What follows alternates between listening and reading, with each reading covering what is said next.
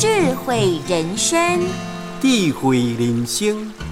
要批评别人时，请先想想自己是否完美无缺。要批评别人的时阵，请你先想家己是毋是完美无缺。一个人要做到百分之百完美，然后迄是真困难的。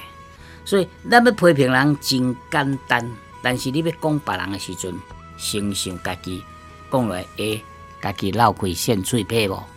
所以，祸从口出，有真侪好，拢是因为你嘴紧，或者是你讲话无思考，伫去伤害别人啊，变成一种祸害。所以讲，要批评别人的时阵，咱先想讲，哎，啊，我是毋是无即个缺点？安尼讲别人嘛较有道理吼。鼎新和德文教基金会与您一同发扬善心，让善的力量传承下去。